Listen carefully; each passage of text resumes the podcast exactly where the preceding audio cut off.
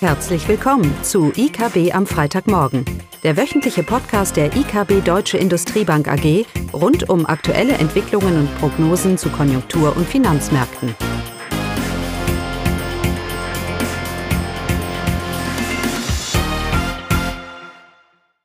Willkommen zu IKB am Freitagmorgen, heute mit Klaus, mir Eugenia und heute haben wir auch zu Gast Markus Hamm, der Immobilienexperte der IKB und wir wollen uns heute alle über den Immobilienmarkt unterhalten. Ja. Guten Morgen. Hallo Markus. Hallo. Das Thema Immobilien. Es braucht sich etwas zusammen. Wir als Volkswirte sehen da doch mit großer Sorge hin. Über Jahre wurde argumentiert, die EZB finanziert eine Immobilienblase durch ihre niedrigen Zinsen. Jetzt drehen die Zinsen, jetzt steigen die Zinsen. Heißt das im Kehrschluss, dass die Immobilienblase vielleicht platzt? Wir haben eine Konjunktur, die in Rezession geht. Wir haben reale Einkommensverluste, die unter, die Haushalte tun sich schwer, ihre Energiekosten zu bezahlen. All das braut sich zusammen. Wer kann sich heute noch überhaupt etwas leisten? Wie ist deine Einschätzung dazu? Ja, also äh, Immobilienblase liest man tatsächlich täglich in der, in der Presse. Ähm, ich sehe keinen Platz in einer Immobilienblase. Ich sehe hier, dass der Blase die Luft ausgeht. Ähm, äh, aber auch das nicht ganz so dramatisch, wie es hier und dort skizziert wird. Ähm, ganz sicher, und das sehen wir auch jetzt schon, dass es deutlich weniger Transaktionen gibt, insbesondere auf dem Wohnungsmarkt, aber auch auf dem Werbemarkt.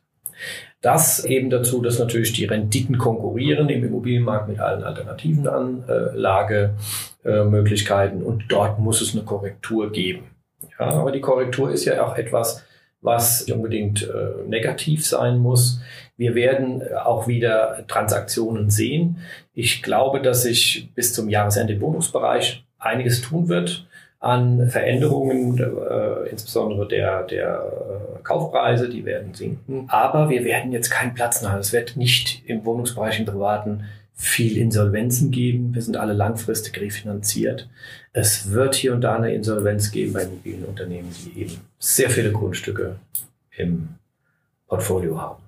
Jetzt hast du äh, erwähnt, dass es äh, zu Preissenkungen kommen kann auf dem Immobilienmarkt.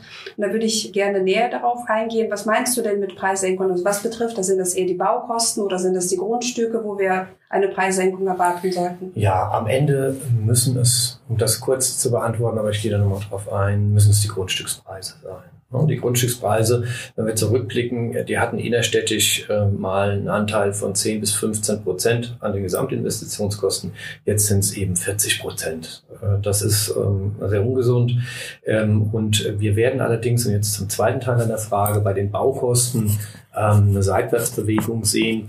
Gehen wir auch gleich nochmal differenzierter drauf ein. Wir sind ja hier in einem, wenn es um die Materialkosten geht, in einem sehr energieintensiven Bereich mit Beton und Stahl, zudem noch äh, Material, was auch nicht unendlich verfügbar ist. Ne? Also dort werden wir bestenfalls eine Seitwärtsbewegung äh, sehen, aber auch keinen drastischen Anstieg, weil eben durch den Rückgang eben der Nachfrage dort eine gewisse Stabilisierung zu sehen ist. Wo ich allerdings erwarte, dass es eine Reduktion geben wird, wird bei Bauleistungen sein. Also dort ähm, haben wir seit Jahren viel zu wenig Kapazitäten. Die Baupreise steigen und steigen, äh, was die Bauleistung angeht.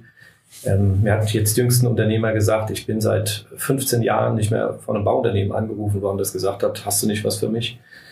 Und seit einigen Wochen passiert das wieder. Das heißt, die Unternehmen rufen wieder an, weil sie freie Kapazitäten haben. Also dort sehe ich dann in dem Bereich ähm, äh, äh schon Raum dafür, dass sich was tut in diesem Sinne. Wie schätzt du das denn ein für Bestandsimmobilien? Du sprichst viel von Neubauten und Bau. Erwartest du, dass schon ein gewisses Price Softening stattfinden wird bei den Bestandsimmobilien? ich glaube, man sieht es ja auch schon so am aktuellen Rand. Ja, also ähm, bei den Bestandsimmobilien ist es natürlich so, dass die Ertrags, das Ertragspotenzial dadurch sinkt, dass natürlich auch eine große Belastung durch Energiekosten kommt. Ja, und sozusagen auch der Private jetzt mehr auf die äh, Gesamtmiete schaut, also inklusive Nebenkosten, als auf die Kaltmiete. Insofern wird sich dort tatsächlich bei den Bestandsmieten äh, auch ähm, äh, etwas tun. Wir dürfen nur einen Effekt nicht vergessen, und das ist der Effekt, dass wir halt äh, viel zu wenig Wohnraum haben. Insofern haben wir ja eine Wohnungsnot ähm, und das ist sicherlich ein Gegenpol. Gleich, also dennoch, es ist so, dass es einfach viel zu viele Haushalte gibt, die diese Nebenkosten nicht mehr zahlen können. Und deswegen wird es für alte Gebäude da auch ähm, eine, ja. eine Korrektur geben. Das haben wir aber schon länger. Und doch haben wir die letzten Jahre, wenn ich mal so länger zurückgehe, so 20 Jahre zurückgehe, haben wir gesehen, dass reale Häuserpreise in Deutschland äh, rückläufig waren. Also es gab auch schon eine Zeit über einen längeren Zeitraum, wo Preise sich nicht sehr viel bewegt haben. Das heißt, das Argument, dass ich eine Wohnungsnot habe, ja, fundamental, ähm, aber ich weiß nicht, zu welchem Maße das einen wirklich schützen wird äh, von realem und vielleicht sogar nominalem Preisrückgang. Das werden wir sehen, wahrscheinlich, ne, Markus? Ja, das oder? werden wir sehen, in der Tat. Also ähm, wir müssen auch aufpassen, dass wir natürlich hier von ähm, unterschiedlichen Märkten sprechen. Immobilienmärkte sind regionale Märkte. Da müssen wir aufpassen. Und durch den starken Urbanisierungseffekt haben wir ganz andere Märkte in den Städten wie auf dem Land. Ja, und wir sehen statistisch ja immer nur Durchschnittswerte. Ne? Und äh, da haben wir dann eine ganz andere Entwicklung in den großen Städten. Da haben wir deutliche Verteuerung. Jetzt hatte Klaus ja am Anfang gesagt, äh, wir beobachten jetzt einen starken Inflationsanstieg. Das wird zu Realeinkommenverlusten führen, sodass auch erwartungsgemäß dann private Konsum zurückgeht. Die Leute haben weniger Geld zum Ausgeben. Jetzt ist die Frage, wie wirkt sich das auf ja, stationären Einzelhandel aus? Wenn die Leute jetzt weniger zu, äh, kaufen können, was, was passiert dann? Grundsätzlich entwickelt sich da die gewerbliche Immobilien? Ja, gewerbliche Immobilienmarkt, äh, nehmen wir vier Segmente. Du hast einen genannt, den Handel, die Büroimmobilie, das Logistik äh, und, und sagen wir mal drei und Logistik. Da haben wir große Veränderungen zu erwarten. Ne? Und ähm, ja, im Handel, der konkurriert schon seit einiger Zeit, seit, seit, seit zehn Jahren eben mit dem Onlinehandel und wir sehen dort, dass natürlich die Flächennachfrage in Summe äh, zurückgeht. Das heißt, wir werden weniger Handelsflächen in den Innenstädten sehen. Das Gleiche wird es auch bei Büro geben, eben äh, durch den Homeoffice-Effekt jetzt nochmal getrieben. Allerdings werden die Büroflächen ja ähm, grundsätzlich nicht weniger, die werden nur woanders sein, nämlich im Homeoffice, also in den Wohnungen. Ähm, gegenläufiger Effekt bei der Logistik. Klar, auch ein bisschen komplementär zu den Handelsthemen. Und ähm, hier brauchen wir innerstädtisch deutlich mehr Logistikflächen. Auch auf dem Land brauchen wir deutlich mehr Logistikflächen. Und was wir am meisten brauchen, da kommen wir jetzt weg von der Gewerbeimmobilien, sind halt eben Wohnflächen. Die fehlen nach wie vor viel zu viel. Und das insgesamt führt natürlich zu einem strukturellen Wandel. Jetzt können wir, jetzt hast du aber nach den, nach den äh, Preisen beziehungsweise auch nach der Entwicklung jetzt ähm, der gewerblichen Mieten gefragt und hast speziell zum Handel gefragt. Ja, ähm, wir haben grundsätzlich beim gewerblichen Mietvertrag eine Indexierung. Das heißt, theoretisch wäre es so, dass der Immobilieneigentümer gar keinen großen Schaden hat real, sondern dass sich das manifestiert in steigenden Mieten. Aber wenn wir jetzt auf den Einzelhandel äh, blicken und mal als Beispiel in den Textileinzelhandel nehmen, dann glaube ich persönlich nicht, dass diese automatisierten Mieterhöhungen dann letzten Endes auch umgelegt werden können dann am Ende auf die Konsumenten. Und da kommt dann der zweite Teil deiner Aussage eben rein mit dem zu erwartenden äh, Konsum, der, der sich verringern wird, äh, wird das ein doppelter Effekt sein. Also das, das ist ja schon ein sehr negatives Bild. Wir haben realen Einkommensverlust massiv der einen Seite weniger Kaufkraft, auf der anderen Seite haben wir äh, steigende Mieten und wir haben natürlich noch den digitalen Handel. Unterm Strich der stationäre Einzelhandel, die deutschen Innenstädte.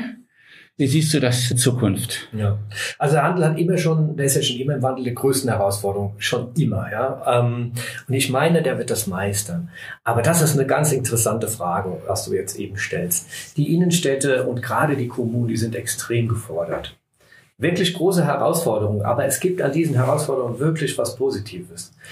All die Veränderungen, die wir eben auf die Assetklassen letzten Endes äh, ähm, projiziert haben, die bieten die Chance, dass die Städte natürlich mit diesem Wandel zum einen nutzen, klimaneutraler zu werden und zum anderen aber auch, und das müssen sie dann auch tun, attraktiver zu werden. Also darüber nachdenken, mache ich autofreie Zonen mehr Grün in die Städte, damit eben auch das Klima sich verändert. Ähm, äh, insofern ist es eine große Chance und aber auch eine Verpflichtung der Kommunen, um einfach diese, diese Frequenz, die durch sterbenden oder wegfallenden Handel eben wieder in die Städte reinzuholen, über Gastronomiekonzepte, über Aufenthaltsqualität, über Begegnungsstätten.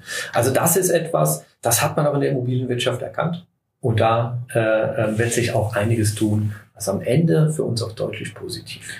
Das heißt, die Städte werden sich wandeln von Arbeits- und Einkaufszentren zu Wohnzentren, ja, zu Wohnqualität mehr. mehr. Ja, das merken wir auch durch den Urbanisierungseffekt, auch durch die junge Generation, die einfach mehr in die, äh, in die Städte zieht, die Unternehmen folgen, weil sie den War of Talents eben gewinnen wollen, um nah bei den, unter, bei den äh, jungen Arbeits- und qualifizierten Arbeitskräften zu sein. Also das sehen wir und das wird auch nicht durch das Thema Homeoffice und dann möglicherweise äh, Abwanderung von Wohnen in, in ländliche Regionen gestoppt.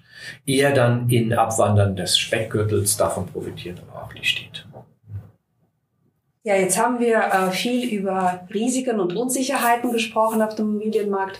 Markus, gibt's auch etwas Positives zu berichten als Abschluss? Ja, gerne. Also ich glaube, das Positive mit dem, was ich eben nannte, oder das, das, das Thema eben ist schon mal positiv, ne, dass wir attraktivere Städte bekommen und dass wir auch was für den Klimaschutz tun können und müssen. Da jetzt die Gelegenheit das haben. ist visionär, das, das, ist zu unkonkret, Markus. Ja, meinst du, ja. ja, nee, aber wir haben, und das äh, geht jetzt insbesondere auf das Thema Wohnen, wir haben nach wie vor ja eine Wohnungsnot. Und wenn wir jetzt mal auf die Immobilienbranche gucken, dann ist das ja etwas, was am Grundbedürfnis ansetzt. Und äh, die Immobilienbranche muss und wird auch weiter überleben, weil sie schlicht und ergreifend Produkte entwickelt, die wir im täglichen Leben und Arbeiten brauchen. Insofern habe ich keine Bedenken, ähm, dass sich die Branche erholen wird und ähm, vielleicht auch die eine oder andere Immobilie wieder für uns Privatleute erschwinglicher wird, dadurch, dass sich die Grundstückspreise wieder anpassen.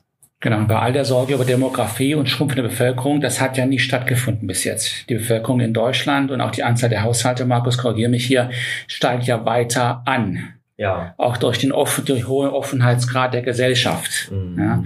Und ja. von daher die grundsätzlich strukturelle hohe Nachfrage, die wird bleiben, auch wenn wir immer älter werden. Das ist so. Die wird bleiben und ähm, die Immobilienbranche wird auch im gewerblichen Bereich viel zu tun bekommen, dadurch, dass ja sehr viel Wandel in den einzelnen Nutzungsarten sein wird. Vielen Dank, Markus. Ja, danke schön. Gerne. Dann schönen das Tag. war's für uns. Tschüss. Tschüss. Das war das wöchentliche IKB am Freitagmorgen. Sie wollen immer über neue Ausgaben informiert bleiben? Dann direkt den Podcast abonnieren. Oder besuchen Sie uns unter www.ikb-blog.de slash podcast.